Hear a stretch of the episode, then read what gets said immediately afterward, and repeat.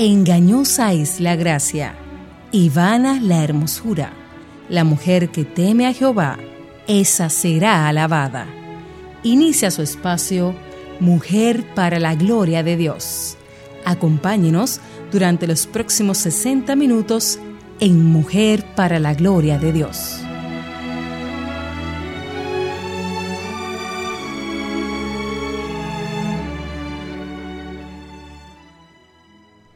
Y dará a luz un hijo y le pondrá por nombre Jesús, porque él salvará a su pueblo de sus pecados.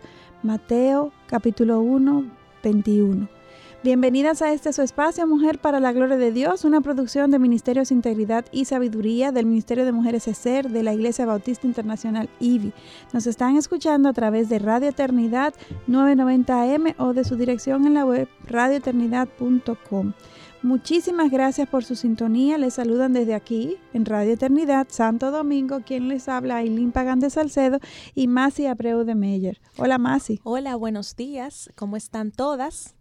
Estamos aquí una vez más eh, muy contentas y agradecidas a Dios por abrirnos este canal para poder compartir su mensaje y edificarnos como mujeres. Eh, y como estamos ya tan próximas eh, a celebrar el nacimiento de nuestro Salvador en esta época de, en que en el mundo de Occidente se celebra la Navidad, pues decidimos hacer una pausa en nuestra serie Encontrando a Jesús en el Antiguo Testamento para hablar sobre, la, sobre lo que significa la verdadera Navidad.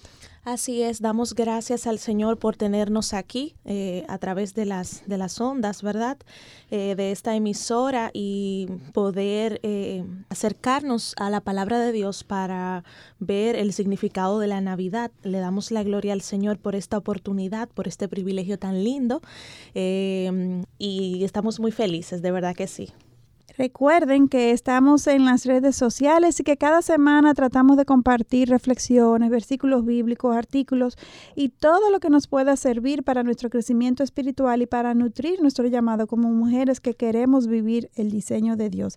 También pensando en aquellas mujeres que por primera vez escuchan hablar de Jesús como Señor y Salvador. Recuerden que nuestro también nuestro nuevo segmento Conectadas para su gloria, que son escritos realizados por hermanas de diferentes iglesias sobre sobre diferentes temas de interés para nosotras como mujeres, como por ejemplo el artículo ¿Deberías renunciar a tu carrera por seguir el llamado de Dios? escrito por la hermana Magali Cruz de González, o el artículo ¿Qué hace Dios mientras sufro? Por la hermana Bellita Zapata. Pueden entrar en la página www.laibi.org en la sección de Intégrate, luego Ministerios y finalmente en la sección de Programas de Radio y aquí encontrarán todos los artículos bajo el encabezado Conectadas para su Gloria. Y como dijimos, escrito por hermanas de diferentes congregaciones de diferentes partes del mundo, más todas partes del mismo cuerpo que somos en Cristo Jesús. Pues nosotros los cristianos somos una familia universal y todos se supone que tenemos la misma meta de agradar al Señor con todas las habilidades, dones y talentos que el Señor nos ha regalado. Así es, y mm, queremos compartirles que debido a algunas razones eh, eh, técnicas fuera de nuestra eh, voluntad, no hemos podido hacer el Facebook Live con ustedes los últimos lunes. Sí, esto debido a diferentes modificaciones a, nivel interno aquí en la emisora para servirles mejor y poder tener una mejor transmisión. Exactamente, y como pasa en el día de hoy, que no nos están viendo por el Facebook Live, pues les pedimos que nos disculpen por eso, pero es para servirles mejor. Hasta nuevo aviso. Y nuevo aviso, les estaremos comunicando cuando volvemos a hacer los Facebook Live los lunes en la mañana a las 9. Por lo pronto, pueden escuchar el programa el día sábado eh, a las 11 de la mañana en Radio Eternidad 990 AM y si es por internet, radioeternidad.com cuando ustedes quieran y lo pueden compartir y demás. Así es que las animamos a estar en, eh, conectadas con nosotras a, través de las redes sociales, como siempre en, en Twitter, arroba MPLGDD en Twitter y en Instagram y en Facebook Mujer para la Gloria de Dios. Recuerden que a inicios de semana el programa es subido en la página de la IBI, en la sección de ser, bajo Mujer para la Gloria de Dios, en la página de radioeternidad.com o directamente en Facebook con el nombre de Mujer para la Gloria de Dios. Y aquí pueden encontrar todos los programas, eh, volverlos a escuchar y, y hasta compartirlos si así desean. Exactamente, y mm, eh, como ustedes saben, estamos dispuestas a orar por ustedes y hemos habilitado el mail eh, en el cual podemos recibir esas peticiones. El mail es mujer para.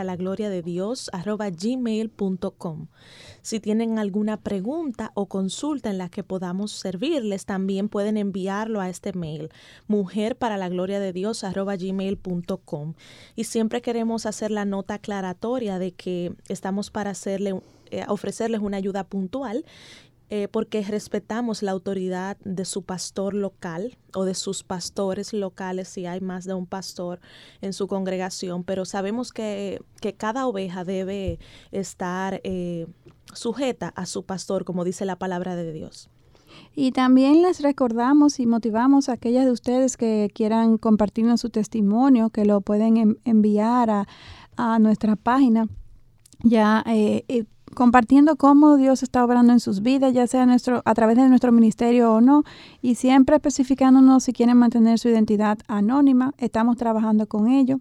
Pueden enviarlo al nuevo email mujer para la gloria de Dios arroba gmail.com.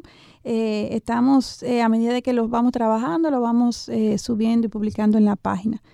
Y antes de hablar sobre lo que debe significar la Navidad para nosotros los cristianos, primero queremos presentarnos a nuestro Señor en, oración. Eh, pidiéndole a Él que abra nuestro entendimiento y nos ayude a tumbar paradigmas y, prácticas que no necesariamente le honran justamente en esta época en que estamos celebrando el nacimiento de Jesús nuestro Salvador. Oremos. Amantísimo Padre y Dios, te damos gracias por la oportunidad que nos das nueva vez de estar aquí pudiendo compartir de tu, de tu gracia, de tu sabiduría, Señor, de tu presencia en medio nuestro y sabiendo, Señor, que no somos dignas, que es por tu obra en medio de nosotros, a pesar de nosotros, Señor.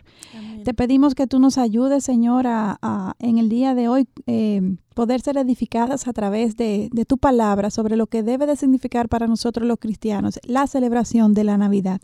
Que podamos, Señor, renovar el motivo, la razón y la forma en que celebramos la Navidad de una forma que te glorifique y te honre más a ti, Señor, y que dejemos atrás cualquier práctica del mundo, Señor, que, que por más instituida que esté, si no te honra, Señor, entonces es algo que debemos de eliminar. Ayúdanos, danos tu discernimiento, Señor, y, y que seamos todos bendecidos y ministrados a través de tu palabra. En el nombre de Jesús oramos. Amén. Amén, amén. La semana pasada, eh, continuando con nuestra serie eh, sobre encontrando a Jesús en el Antiguo Testamento, vimos a Jesucristo en la cena de la Pascua y cómo los judíos al día de hoy continúan eh, con esta celebración sin entender totalmente su significado. pero sabemos que un día el Señor quitará la venda de sus ojos y ellos les reconocerán a Él como el Mesías que todavía están esperando. Claro. Y hoy queremos hacer un, stop, un alto eh, con esta serie y mm, dedicar este programa, como decía Sailin, a establecer la diferencia entre lo que el mundo celebra como Navidad y lo que los cristianos, nosotros, celebramos como la verdadera Navidad. Y vamos a comenzar, eh, a propósito de la época, ¿verdad? Eh, por preguntarnos, ¿qué es la verdadera Navidad? En nuestro alrededor podemos encontrar eh, varios conceptos, varias concepciones sobre lo que es la Navidad. No solamente refiriéndonos en el mundo secular, sino también dentro de la iglesia, dentro del pueblo cristiano. La concepción de lo que es la Navidad es tan variada que hace ya un par de años, en una Navidad, eh, eh, nos cuenta Katy que que es quien escribe estos programas que compartimos aquí, que ella vio en la calle una valla que decía, eh, refiriéndose a diciembre, una valla sobre un whisky, llegó bebiembre. Eso, eso es una, una frase en nuestro país muy común, porque tristemente las personas relacionan la Navidad. la Navidad con el mes de beber o el mes de, de comer, de las glotonerías, las borracheras. Y eso no es la verdadera Navidad. Imagínense, en la calle lo que más se oye es en esta época es sobre comer y beber. Tan pronto como llega el mes de, noviembre, siquiera, muchos olvidan sus responsabilidades y se concentran en comenzar a preparar la decoración de la casa, el menú de los diferentes almuerzos o cenas que van a compartir, la lista de invitados que van a, recibir, el perfecto montaje del árbol de Navidad, el vestido nuevo que se van a poner, la cita en el salón de belleza, una serie de, afanes y de rutinas que, que se han... Eh, que caracterizan a, eh, a, esta, esta época. Ajá, debido a nuestro consumismo, el consumismo que caracteriza nuestra sociedad. Y tú sabes que, Aileen, el trabajo pasa a ser como, pasa a un segundo plano, la gente se olvida de trabajar. Eh, desde que entra el mes de diciembre, pues escuchamos con frecuencia en las oficinas, en los negocios, bueno, tú tienes que esperar a enero, porque los trabajadores estamos de Navidad, estamos en Navidad. Y si nos guiamos eh, con los anuncios de esta época, eh, nos encontramos en la televisión, en las revistas, en las vallas, en las redes sociales. Eh, es muy fácil concluir cuál es el pensamiento que predomina en esta época. Beber y comer, comprar, derrochar, gastar.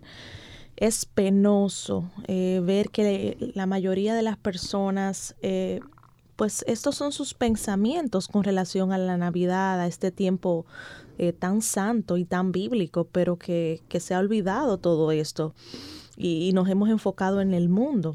Y las personas piensan que pueden llenar este vacío en sus corazones con todas estas cosas vanas.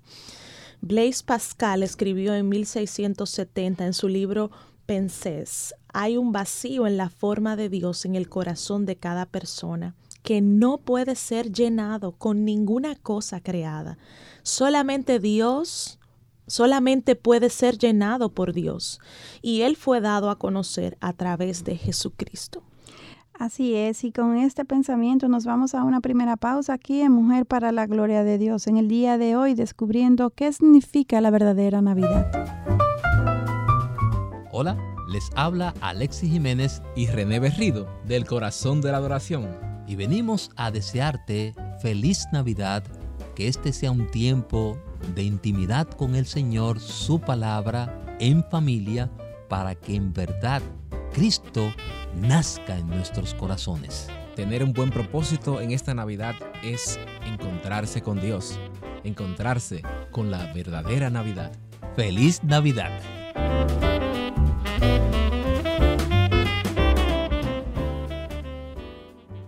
Continuamos en Mujer para la Gloria de Dios. En el día de hoy estamos eh, compartiendo acerca de lo que significa la verdadera Navidad. Eh, y, específicamente ah, para nosotros como cristianos. Y por eso nos preguntamos, ¿qué significa para ti como cristiano eh, la celebración de la Navidad? ¿Cómo la celebras? ¿Qué prácticas tienes? ¿A qué le das prioridad? ¿En qué se invierten tus, tus pensamientos y, tu tiempo. Y esto te va a definir cómo celebras la Navidad y qué significado realmente tiene para ti en la práctica. Y antes de irnos a la pausa, más si tú nos compartías un pensamiento de Blaise, Blaise Pascal desde, escrito desde mil, 1670, en donde nos recordabas que algo muy importante. Sí, que eh, literal, como dice, hay un vacío con la forma de Dios en el corazón de cada persona que no puede ser llenado con ninguna cosa creada. Solamente puede ser llenado por Dios y Él fue dado a conocer a través de Jesucristo. Y la realidad es que Dios nos creó con este vacío para que le busquemos a Él. Pero muchas personas se resisten a buscarle, prefieren tratar de llenar este vacío con otras cosas y aunque son eh, cosas placenteras, el problema es que les proporciona un placer que es temporal y no les llena eh, este vacío que hay en sus corazones como, lo como solamente Dios lo puede hacer. Y entonces, luego de que pasa este placer eh, momentáneo, continúan buscando algo nuevo para tratando de, llenar este vacío que permanece. Se sienten bien en el momento, pero al día siguiente el vacío vuelve y continúa la búsqueda por algo nuevo y seguirá así perpetuamente al menos que encuentren a Cristo Jesús. Así es, y tú sabes que link que Si nos ponemos a observar bien en estos días, podemos darnos cuenta que cada vez más el mundo está haciendo todo lo posible para quitarle el protagonismo a Cristo en la Navidad y dárselo a otras cosas. Y mm, es que cada vez más es más contradictorio eh, porque lo que estamos celebrando se supone que es el nacimiento de Jesús eh, o, o si se pudiera decir el cumpleaños de Jesús. Eh, pero ¿qué pasa? Que el festejado, el homenajeado, pues como que pasa por desapercibido, ni siquiera se menciona y si se menciona no se le da la importancia. Se celebra la fiesta sin honrar al, sin querer honrar al homenajeado. Exactamente. Y este movimiento eh, de dejar a Cristo fuera de la Navidad no comenzó ahora, tiene tiempo ya en esto. Si evaluamos la cada vez mayor incidencia de Santa Claus eh, en la época, vemos cómo éste ha venido a reemplazar al mismo Jesús, en la que se supone, el que, o sea, el, homenajeado, como tú dices, el, festejado. Y este fue un plan genial eh, para el mal, ¿verdad?, de Satanás, para desviar el enfoque de Cristo y para conocer más sobre el personaje de Santa Claus, eh, vamos a compartir un poquito sobre esta historia según diferentes fuentes, en esta ocasión basándonos en la National, National Geographic, la primera iniciativa de hacer regalos a los niños en la época de Navidad, surgió inspirados en San Nicolás, obispo de, de Mira, Turquía durante la época romana. Este obispo católico fue una persona adinerada quien repartió regalos entre los pobres y también dio dotes a mujeres pobres para que se pudieran casar y no se convirtieran en prostitutas. Sus actos fueron verdaderamente cristianos, verdaderamente nobles. Eventualmente se convirtió en un santo de la Iglesia Católica y patrón de los niños, a quienes defendió y entre quienes supuestamente hizo hasta milagros. Con la reforma protestante, al erradicar el culto a todos los santos, esta práctica fue abolida con el objetivo de continuar con la tradición de hacer regalos a los niños en la época de Navidad, años más tarde surge en Alemania otro personaje eh, llamado Sinterklaas. Ah, para cuando esta leyenda llegó a Estados Unidos y se entremezcló con otras tradiciones de otros inmigrantes, como es el Festival Pagano de Saturnalia, Eventualmente los norteamericanos eh, le surgieron con este personaje eh, de Santa Claus. que es el que conocemos hoy en día. El que conocemos hoy, el señor aquel gordito eh, de, de, barba blanca, larga, eh, como una pijama roja con blanco y su Ha ido, su, vestuario ha ido, eh, ha ido sufriendo cambios, pero más o menos por ahí va. Y como dijimos, la historia de este personaje está entremezclada con algunos elementos de dioses paganos, como por ejemplo el dios pagano Odín, quien en el invierno cazaba con una procesión de espíritus que volaban en el cielo. Luego se, se mezcló todo esto con el padre de la Navidad de Inglaterra para crear el moderno Santa Claus y se cimentó en Estados Unidos cuando en 1823 un poeta llamado Clement Clark Moore escribió el poema Una visita de Santa Claus, de, San Nicolás, una visita de San Nicolás. Y una caricaturista, ya, eh, un caricaturista llamado Thomas Nast lo representó como un hombre jovial y gordo con pantalones y abrigos rojos, botas negras, guantes, muñequeras y un collar blanco y con una eh, característica barba blanca bien larga. Y Santa Claus se terminó de encumbrar como el emblema de la Navidad em, con una canción que se hizo popular en 1934 llamada Santa Claus viene al pueblo y en donde le dieron a este las características de Dios. Por ejemplo, la canción dice que él conoce a todos los niños del mundo. ¿Es esto posible para un ser humano? Por supuesto que no. Eh, por ejemplo, otra, otra atributo que se le ha dado a Santa Claus es que él sabe no solo eh, todos los niños del mundo, sino si su comportamiento es bueno o malo. Eh, y sabemos que los hombres no son omniscientes. Entonces continúa diciendo la canción a la que hacemos alusión que Santa Claus regalaría a los niños según su comportamiento. Y nosotras preguntamos, ¿existe algún ser humano que pueda regalarle a todo el mundo? A los niños juguetes si eran buenos y carbón si eran malos. Y preguntamos nosotras, ¿acaso son justos los juicios del ser humano? ¿Quién es el único que sabe todo de todo el mundo y el único que puede juzgarnos con verdadera justicia? Solamente Dios. Y yo me pregunto si acaso eh, podemos, o sea, me pregunto que si han visto un niño eh, que haya recibido carbón alguna vez.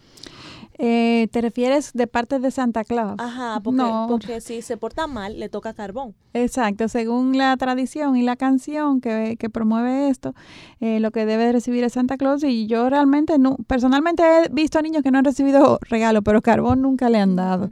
Y, en general, la, idea es que no, con esto no queremos eh, satanizar a, a Santa Claus ni, ni, ni ni hacer sentir a nadie culpable porque en algún momento cantar esta canción o, haya tenido esta práctica hasta el momento, porque eh, no dudo que lo haya hecho por desconocimiento, eh, sino que queremos evaluar el origen de esta práctica y cómo esto ha ido desenfocando el centro eh, el verdadero centro de la Navidad, que, que, es Cristo. Y también, claro está, cómo esto eh, va condicionando a los niños a que sus malos comportamientos durante el año no son en realidad tan malos, mientras que al mismo tiempo aprenden que el amor de Dios es condicional, que Dios les ama si se portan bien y entonces reciben regalos, pero que eh, si tenemos pecado Dios no nos ama.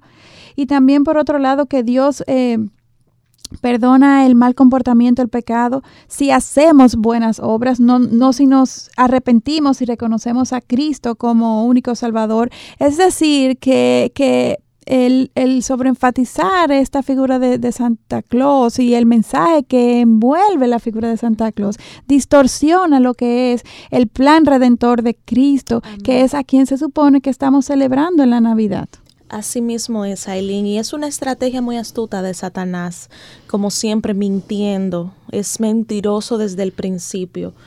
Y mm, así como este eh, obispo de San, San Nicolás eh, está obrando a favor eh, del cristianismo, pues estableciendo un, buen ejemplo para eh, los, cristianos, porque en verdad él hacía buenas obras. Claro. Eh, Satanás no quería que otros eh, imitasen sus buenas obras. Entonces lo que hizo fue distorsionar, como tú decías, Aileen, todo, todo el sentido de, de ser generosos.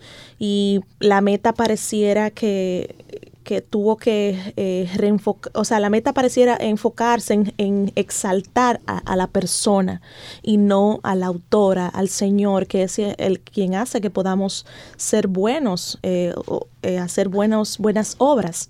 Esto fue algo que realmente ocurrió y quita la benevolencia y la gracia de Dios en la historia para centrarse y enfocarse en lo que el hombre hace.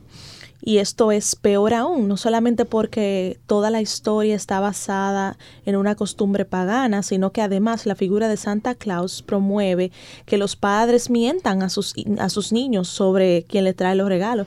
Yo recuerdo de niña que mi papá me decía, no, fue Santa, sí, fue Santa que te lo trajo, yo lo vi, yo lo vi en el trineo. Y era, yo no sé, yo sé que ellos no lo hicieron con maldad. Es como una... No, de hecho hay muchos padres, aún dentro de los cristianos, que defienden que ellos eh, no le van a, quitar a sus hijos eh, la, magia. de la Navidad y de, y de la figura de, Santa Claus y todo lo que encierra eh, esta sorpresa de regalos que les trae Santa Claus y por eso persisten en, en esta práctica de decirles mentira. Y yo personalmente que tengo tres hijos, puedo decir que desde el día cero mi esposo y yo decidimos eh, manejarnos con la verdad, porque en todo tiempo, en toda circunstancia, queremos eh, testificarle a nuestros hijos de que Dios honra a quien le honra y Dios es el Padre de la verdad. Y lo manejamos de, de, de, otra forma. Eh, le regalamos primero esto fue algo que, que no, no sobreenfatizamos y, y, dijimos, no, Satana, eh, Santa Claus no existe, él es una figura diabólica, nada de eso, no hay, tampoco hay que llegar a ese extremo. Es simplemente que en cada oportunidad Santa Claus sí, entonces mires nuestra respuesta, porque en Navidad celebramos el nacimiento de Jesús y los Reyes Magos le trajeron regalo y hoy en día eh, nos, nos, compartimos regalos conmemorando el nacimiento de Jesús, eh, su generosidad, su bondad, bondad, su misericordia, su gracia y sobre todo que es la época en que hemos recibido el mejor regalo que hay en Cristo Jesús. Es decir, que con, con el mensaje de la verdad que hay en Cristo Jesús, contrarrestar la mentira, el engaño, la, la, la, la, práctica que el mundo quiere vender como que es la única, la, la única buena y válida y manejarnos con la verdad y la, y la magia de la Navidad no se pierde, al contrario, nuestros hijos entienden que esto va aún más allá de la, del mundo que les rodea y que se trata de un Dios supremo que nos amó tanto, tanto, tanto, que nos ha dado el mejor regalo que jamás podamos recibir. Y hay formas prácticas de, de, hacer de este evento algo que sea eh, alegre, claro. Por ejemplo, me acuerdo cuando yo eran chiquitos, eh, eh, los regalos los, los escondíamos en diferentes partes de la casa, ellos tenían que, que encontrarlos. El punto es que es, eso es, eso es artimaña de Satanás que nos quiere hacer ver que la única opción es la que él nos presenta, la que el mundo vende. Y no es cierto. Dios nos ha dado la verdad y Él quiere que en todo nos manejemos con la verdad. Así es, nosotros eh, asimismo estamos haciendo con Mía, enseñándoles que Dios es el proveedor, Amén. no Santa Claus. Y mm, cuando nosotros, como tú dices, le enseñamos el billete verdadero, ya ellos aprenden a identificar lo falso. Exacto, sin necesidad de, ensuciar ni de hablar mal de Santa Claus, simplemente resaltando la verdad de Cristo. A Cristo y a Él como el Rey, como el, el camino, la verdad y la vida. Y entonces podemos ser honestos con nuestros hijos y decirle, bueno, es Papá Dios, es Dios que, quien, quien proveyó a Cristo Jesús y juntamente con Cristo todas las cosas. Amén. Y vemos que, eh, volviendo a la idea anterior, que el, mundo y Satanás están restándole el protagonismo a Cristo, pero nosotros estamos haciendo este programa y los pastores predican en las iglesias para volver a poner los ojos en Jesús, Amén. que es el autor y consumador de nuestra fe, el centro de la Navidad y el centro de todas las cosas. La celebración en conmemoración del nacimiento del Hijo de Dios, esa es la razón de la Navidad. Amén. Jesús, quien vino para darnos el mejor regalo, la salvación de nuestras almas, quien quitó la ira de Dios sobre nosotros, él es el regalo perfecto. Él es el admirado de la fiesta y de siempre, el que ha traído perdón para nuestros pecados. Él es la salvación.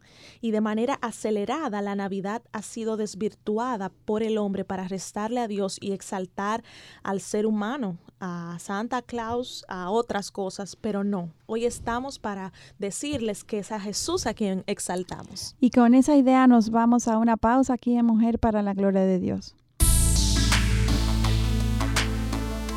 Nuestra misión es continuar difundiendo la palabra de Dios alrededor del mundo. Y para que esto sea posible, tu apoyo financiero es importante. Al ofrendar, te conviertes en un instrumento de Dios para cambiar vidas. Si estás interesado, visita nuestra página radioeternidad.org y allí encontrarás la forma de cómo contribuir para este ministerio.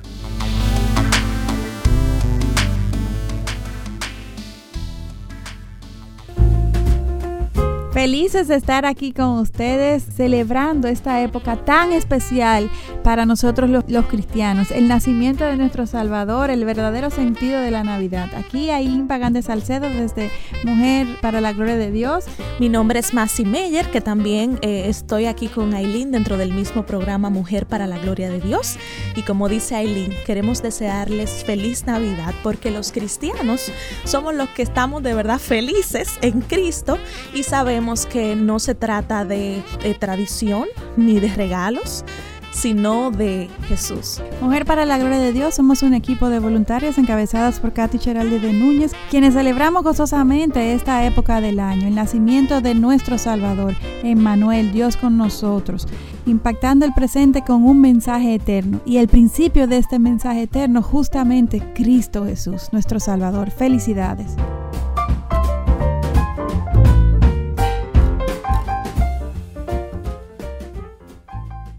Continuamos aquí en Mujer para la Gloria de Dios. En el día de hoy estamos eh, compartiendo, evaluando qué significa para el cristiano la verdadera Navidad. ¿qué, qué debe de ser una, una constante en medio de nosotros los cristianos al celebrar esta época, al celebrar el mejor regalo que jamás podamos recibir, que es en Cristo Jesús? Y antes de irnos a, la pausa, eh, compartíamos eh, más y cómo de manera acelerada el mundo ha desvirtuado eh, lo que debe de ser la centralidad de la Navidad, lo que celebra la Navidad.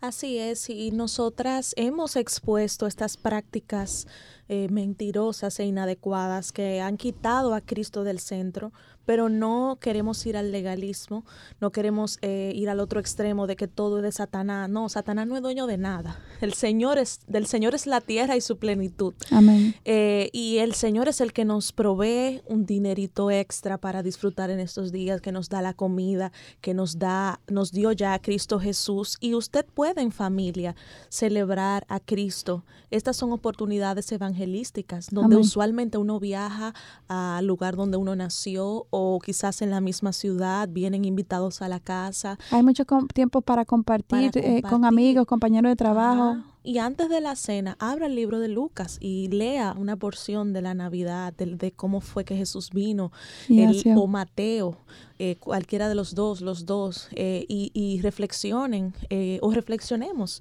sobre, sobre Jesús y busquemos oportunidades para eh, compartir de que Él es la razón por la que tenemos gozo en esta época, porque regalos, comida sin Cristo sería sería una vanidad, sería algo un eh, festival más, pero no la celebración digna de nuestro Salvador. Exacto, y no nos llenaría el alma, es Cristo el motivo, es Cristo, el, esa pieza del corazón, como dice Blaise Pascal, que necesitamos. Amén. Y, y realmente nosotros, aquellos que somos cristianos, debemos de contrarrestar esta contradicción que vivimos en nuestros días, en donde justamente en esta época de la Navidad, cuando se supone que celebramos la llegada del Hijo de Dios, el Dios de la verdad, todo está eh, basado en una mentira y en una práctica que busca exaltar al hombre y no a Dios. Y, realmente no nos deja de sorprender que Dios no se equivoca. La serpiente en el jardín del Edén fue más astuta que todos los animales creados y hoy en día Satanás continúa engañándonos y, y queriéndonos aceptar como verdades principios, cosas, prácticas que son mentiras. Y, y todo esto no es nada nuevo debajo del sol, como nos dice Eclesiastes 1.9. Por eso tenemos que estar en pie de batalla, por eso tenemos que conocer y dominar su palabra para poder compartir la verdad de su palabra. En todas estas oportunidades que Dios nos da, eh, especialmente en esta época de Navidad, que solemos socializar con muchas personas, cada oportunidad que Dios nos da es una, una buena ocasión para compartir sobre su verdad y el mensaje, el verdadero mensaje que, que debe promover la Navidad en Cristo. Así es, sí, tenemos que cuidarnos los cristianos también, porque aún dentro del pueblo del Señor, de entre nosotros, hay distorsiones sobre lo que es la Navidad. Por ejemplo, la mayoría de los cristianos no saben que Jesús no nació en diciembre. Y la razón por la que hoy en día se celebra su nacimiento en esta fecha porque en el cuarto siglo la Iglesia de Roma decidió reemplazar la fiesta del solsticio, una fiesta pagana eh, que también era llamada eh, los días más cortos del año, eh, la cual estaba celebrada por aquellos que adoraban al sol. Su festival constaba de crear fogatas para darle fuerza al sol y revivirlo. Cuando los días se comenzaban a alargar, entonces se celebraba regocijándose por lo que habían hecho.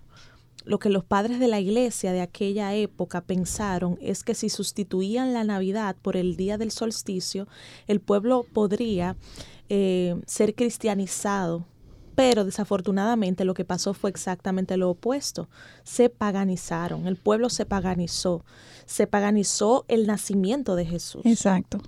Más y la realidad es que el poder radica en la verdad, es decir, la palabra de Dios. Y aunque existan buenas intenciones en nuestras acciones, estas no son suficientes para evangelizar si no proclamamos la verdad de Cristo. Nuestras acciones tienen que alinearse con los mandamientos de Dios para ser efectivas. Por esto les, les instamos, manejen la verdad con sus hijos, con los regalos, con la celebración. Y ustedes pueden estar seguras que Dios les honrará, porque Dios es el Padre de la verdad. Y para Dios, toda mentira, aunque el mundo diga que es una mentirita blanca y que es una, una pequeña mentira, es mentira. Y muy claro está establecido en la palabra que la, el, Dios, el, el padre de la mentira es Satanás y que Dios ama la verdad. Cada vez que ignoramos el consejo de Dios escrito en la Biblia y actuamos bajo la filosofía de que la forma justifica los medios, entonces estamos caminando en pecado y Dios no bendice el pecado, al, que camina en pecado. Y, otra, hablando de las distorsiones de la Navidad, otra distorsión que muchos cristianos han creído está en seguir viendo a Jesús como el bebé, como el niñito Jesús, como si él permaneciera siendo un niño. Por ejemplo, cuando algo está perdido, se le pide, se tiene la costumbre de pedirle al niño Jesús para que lo busque. Y puedo entender que como mujeres nos sensibilicemos ante, su ante la ternura del bebé y que nuestros corazones se derritan eh, de, de, ternura por, por, eh, por estos eh, criaturas tan bonitas. Sin embargo, no podemos actuar bajo la creencia de que Jesús no creció, porque esto le resta a lo que su muerte como adulto implicó, al mensaje redentor de Cristo. Él murió para cargar con nuestros pecados. Él vivió una vida perfecta como adulto, con todas las tentaciones propias de la adultez. Y, muchos no han captado que la razón por la que eh, Jesús dio su, eh, por la que se dio el nacimiento de, de Jesús fue para justamente morir. Él vivió una vida perfecta para pagar el precio del pecado, el cual ninguno, ningún ser humano puede pagar. Más, ¿y cuál piensas que es el significado eh, eh, real de la Navidad? Eh, preguntándote a ti.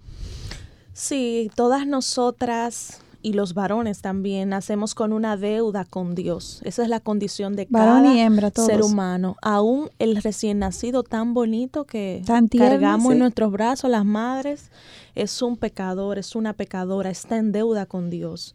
Ezequiel 18:20 nos informa, el alma que peque, esa morirá. Aileen, ¿tú conoces a alguien que haya vivido sin pecado? Bueno, aparte de Jesucristo. Sí, aparte de Jesús. Eh, claro que no, y si, y si tú lo conocieras, eh, preséntamelo para, como decía el pastor en el mensaje de ayer domingo, si hay alguien que ya lo ha cumplido todo y que es perfecto, que suba al púlpito, que ese es el que tiene que predicar. Ajá, exactamente, solo Jesús. Este es mi punto. Si fuera posible eh, que por lo menos una persona pudiera vivir sin pecar, eh, pero como han evidenciado todas las generaciones que han seguido después de la caída de Adán y Eva, nadie, absolutamente nadie puede vivir sin pecar. Tenemos eh, suficientemente evidencia que demuestra que necesitamos un Salvador. Amén. No solo que somos grandes y malos pecadores, sino que necesitamos un Salvador.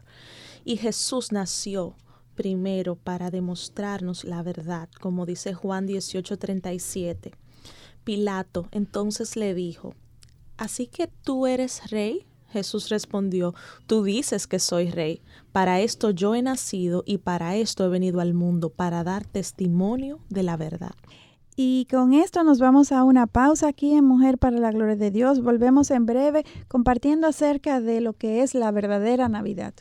E indiscutiblemente, grande es el misterio de la piedad.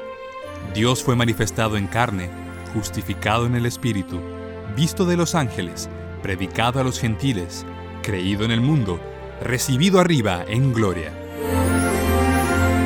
Radio Eternidad celebra la verdadera Navidad.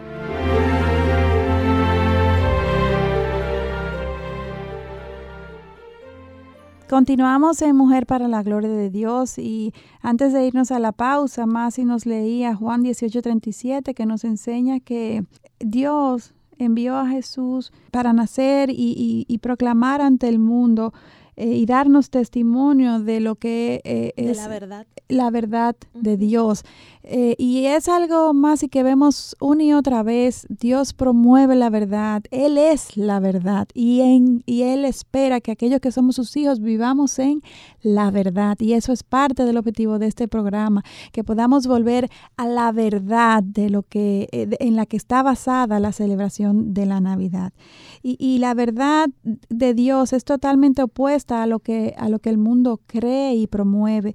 Y cada una de nosotras, eh, como pecadoras, tenemos que, humillarnos y reflexionar y, y, nuestros corazones, saber cuáles de estas mentiras que promueve Satanás con respecto a la Navidad se han hecho prácticas en, en nuestras vidas y, pedir perdón a nuestro Salvador y, evaluar las intenciones de nuestro corazón con, cada una eh, de, de estas, pues es lo que Dios va a, evaluar, a, a- a enjuiciar, a- a, cuestionar cómo, qué nos ha llevado a nosotras a nuestro accionar.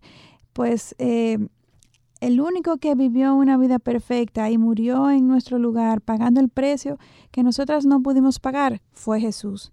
Y debemos recordar siempre que la Navidad no es sobre la infancia ni sobre el nacimiento de Jesús, sino sobre su deidad, sobre todo lo que Él representó desde su nacimiento hasta su muerte y su resurrección y hasta el día de hoy. Pensemos bien, el nacimiento fue su forma de hacerse hombre para que Él pudiera vivir y entonces, luego de cumplir con el plan redentor de Dios, eh, morir. Sin embargo, como Él nos ha dicho, como Dios nos ha dicho en Isaías capítulo 55, versículo 9, porque como los cielos son más altos que la tierra, así mis caminos son más altos que vuestros caminos y mis pensamientos más que vuestros pensamientos.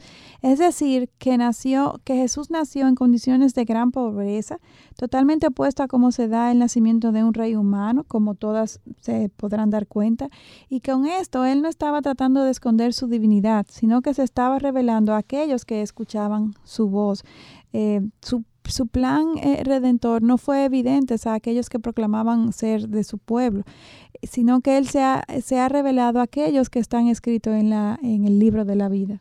Así es, Aileen. En, en el versículo que leí antes de Juan 18:37, Jesús termina diciendo, para esto yo he nacido y para esto he venido al mundo, para dar testimonio de la verdad.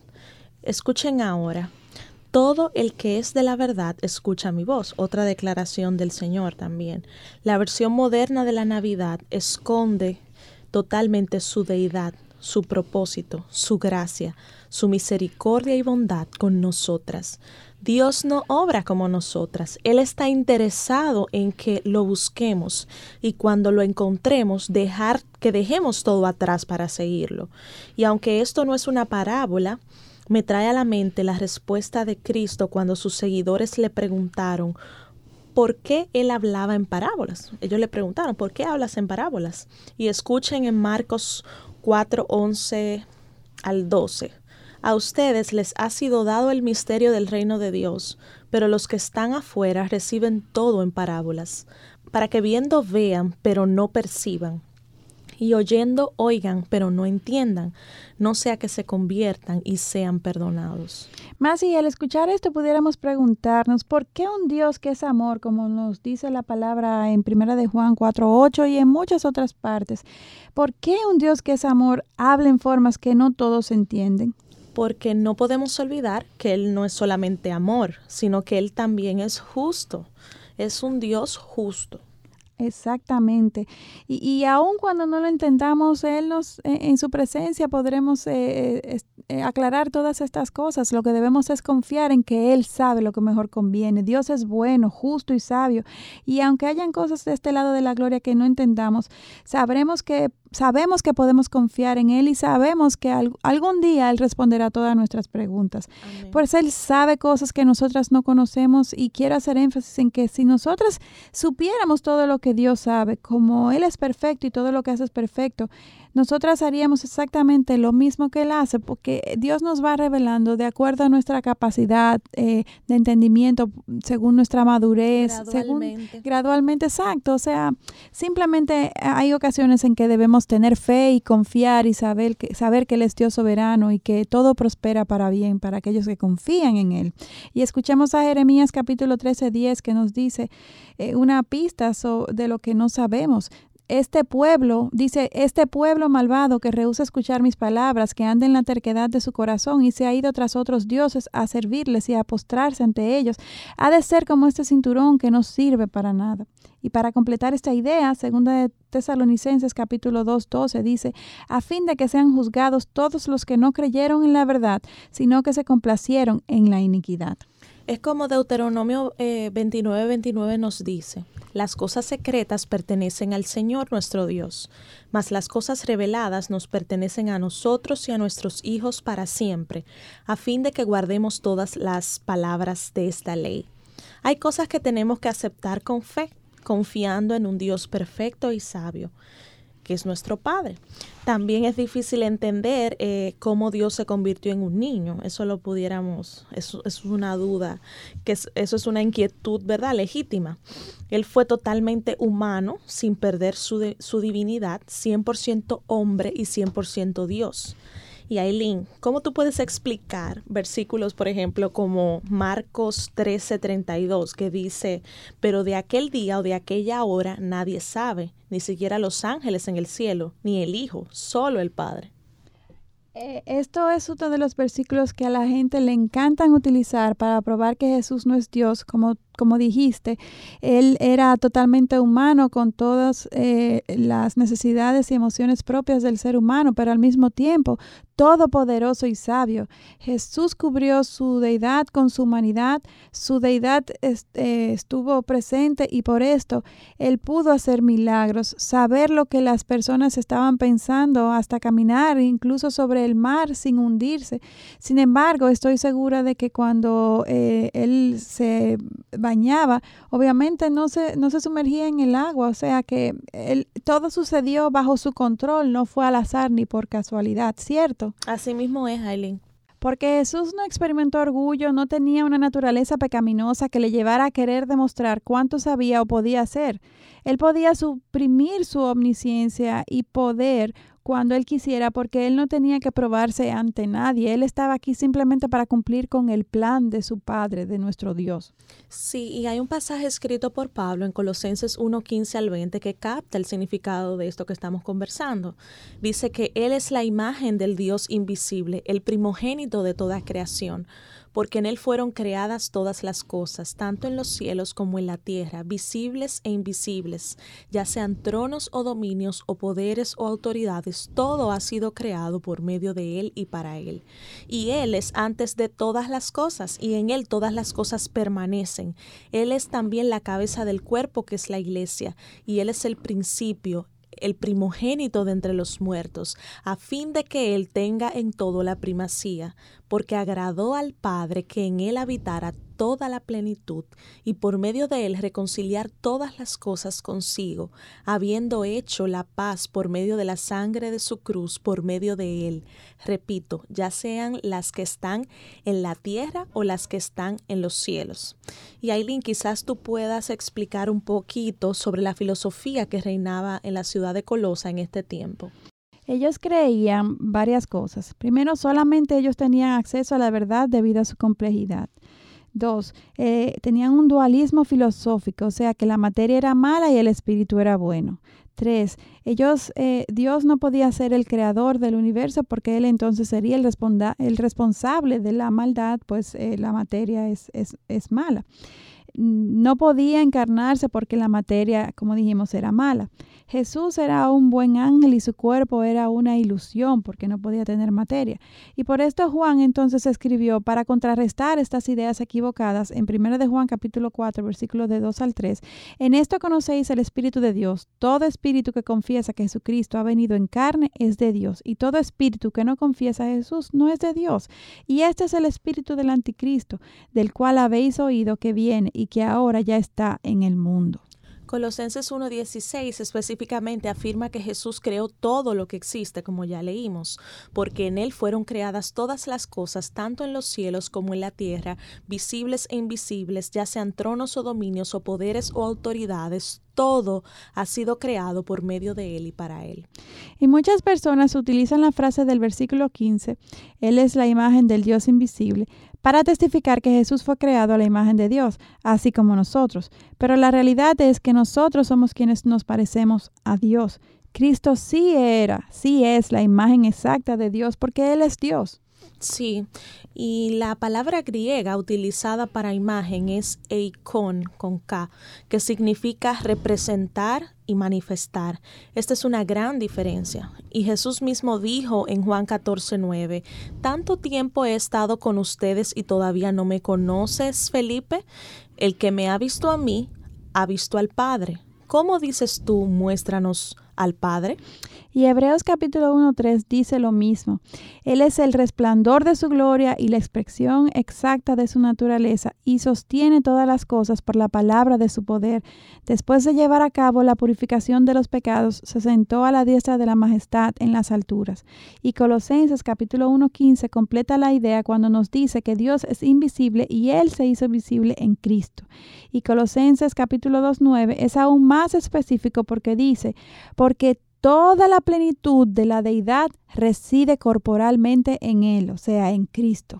Y como dice un refrán por ahí, más claro que esto no canta un gallo. Así o es. Esto está más claro que el agua, también dicen.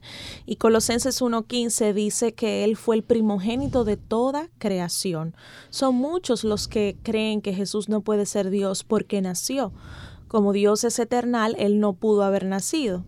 Eh, es Jesús el hombre que nació la palabra griega eh, usada para primogénito es prototokos, prototokos. Proto significa primero, el primero, y tocos significa nacer. Muchas veces esta palabra es usada para referirse al hijo primogénito que nació en una familia. Y también hay que recordar que para el judío, ser el primogénito también implica recibir la bendición y una doble porción de la herencia. Jeremías 31.9 nos dice, porque soy un padre para Israel y Efraín es mi primogénito. Entonces la palabra usada en este versículo no es en referencia a su origen ni a su nacimiento, sino a la prioridad que él tiene. En otras palabras, estamos hablando de rango. Cristo es la primera persona que vivió una vida sin pecado y quien abrió los cielos para que nosotros podamos entrar. Es decir, que era necesario que Él se encarnara en, en, en un cuerpo para que cumpliera el, el, propósito divino de la representación de Cristo en, en medio nuestro. Eh, y para confirmarlo, no puede ser que, eh, que Él nació porque Colosenses 1.16 nos dice, porque en Él fueron creadas todas las cosas, tanto en los cielos como en la tierra, visibles e invisibles si Él creó todo, Él tenía que existir para crearlo y Juan 1.3 lo confirma. Todas las cosas fueron hechas por medio de Él y sin Él nada de lo que ha sido hecho fue hecho. Es decir, Él es Dios, Jesús ha existido desde siempre. No fue que Él existió a partir de su eh, de, de, encarnarse en un hombre. No, Él siempre, Él es parte de, Él es, es la, él es parte de la Trinidad. Es simplemente que para cumplir con el plan redentor de Dios Padre, Él, él se hizo hombre pero Él siempre ha estado desde, el, desde antes de la creación. Así es, es lo que los teólogos llaman el agente de la creación. Exacto. Jesús es el agente de la creación, siempre ha existido, creó todas las cosas. Y Hebreos 1.2 también lo confirma, en estos últimos días nos ha hablado por su Hijo, Hijo con H mayúscula, refiriéndose a Jesús, a quien constituyó heredero de todas las cosas, por medio de quien hizo también el universo. Y por si acaso todavía alguien tiene alguna duda sobre esto, les, les abundamos que Dios ha utilizado esta misma palabra en esta forma en otros versículos. Miremos en Salmos 89, eh, capítulo 89, versículo 27, donde Dios dice de David, yo también lo haré mi primogénito, el más excelso de los reyes de la tierra. Como siempre hemos dicho, cuando quieras entender la Biblia, hay que usar la misma palabra para interpretar la palabra y así poder entender el mensaje de Dios para nosotros. Y es muy importante también la actitud con la que eh, cuestionamos su palabra. Si partimos de la premisa de que la palabra tiene contradicciones, pues y que está errada y que está errada, que no es infalible, pues no vamos a ver la realidad de lo que está escrito. Pero si nuestra premisa es que Dios es bueno y tiene una explicación para la aparente contradicción, supuesta contradicción, el Señor se encargará de explicarnos. Más y en una manera práctica, ¿cómo podemos entonces celebrar la Navidad de forma que a Dios le agrade? Bueno, haciéndole a Él, a Jesús, el centro de nuestra celebración. No es que no celebremos, es que celebremos con los ojos en el centro, en Jesús. Amén. Y suena demasiado simple, sin embargo, tenemos que evaluar las motivaciones de nuestro corazón y cuestionar si alguna de las costumbres propias de mi entorno, de mi familia, son paganas. Eh, abstenernos de participar de ellas si así es. Si lo, estamos, si lo que estamos haciendo nos está causando estrés, eh, un afán excesivo, ¿verdad? Entonces algo tenemos que dejar atrás porque no viene de Dios. Es bueno consultar en la Biblia sobre los acontecimientos del nacimiento de Jesús, como dijimos anteriormente, eh, y leerlo y meditar un poco cada día o noche y compartirlo con la familia, preguntarnos sobre su significado tanto de manera individual como para el mundo en general. ¿Cómo sería el mundo si Jesucristo no hubiera venido? Preguntarnos esto. Y aún en medio de los días de fiesta, incluir a la familia en estos estudios. Recordemos eh, incluso a los niños, no importa qué tan pequeños sean. Yo soy mami de una niña de dos años y ustedes no se imaginan lo que un niño de dos años retiene. claro, bueno, no subestimemos como madres lo que nuestros hijos pueden retener. Exactamente, y recordemos que todos estamos celebrando el regalo que jamás... Eh, el mejor regalo. El mejor regalo que jamás recibiremos en esta tierra, a Jesús, nuestro Salvador, Dios con nosotros, como es uno de sus nombres. Y entonces, el Espíritu Santo se encargará de cambiarnos y de redimir nuestras fiestas y nuestras costumbres para que éstas sean enfocadas en Dios y en exaltar a Jesús, eh, el protagonista de esta celebración, y no al hombre. Y todo esto es a través del poder transformador de su palabra. Es increíble cómo podemos ver a Cristo en todas las historias de la Biblia. Solo necesitamos incluirlo en todos nuestros días, en nuestros, en nuestros pensamientos. Él es omnipresente y a lo largo de toda la Biblia, no solamente eh, en, referencia al mundo, eh, sino también eh, su palabra en sí misma. Y como cristiana nos toca testificar de Jesús ante un mundo que vive sumergido en las tinieblas. Así es, nosotras eh, les animamos, hermanas, a experimentar al Señor. Cuando Jesús es el centro de nuestros días de fiesta, la paz que trasciende todo entendimiento es la que reina en estos días en nuestros corazones. Amén. Y, queremos irnos así, con, con esta idea. Jesús eh, dijo ser el príncipe de paz y Él es el príncipe de paz, el príncipe de paz que se encarnó y a Él celebramos. No dejen de sintonizarnos en nuestro próximo programa, en donde volveremos al último programa de encuentros de Jesús en el Antiguo Testamento y específicamente en la fiesta de los tabernáculos. No se lo pierdan.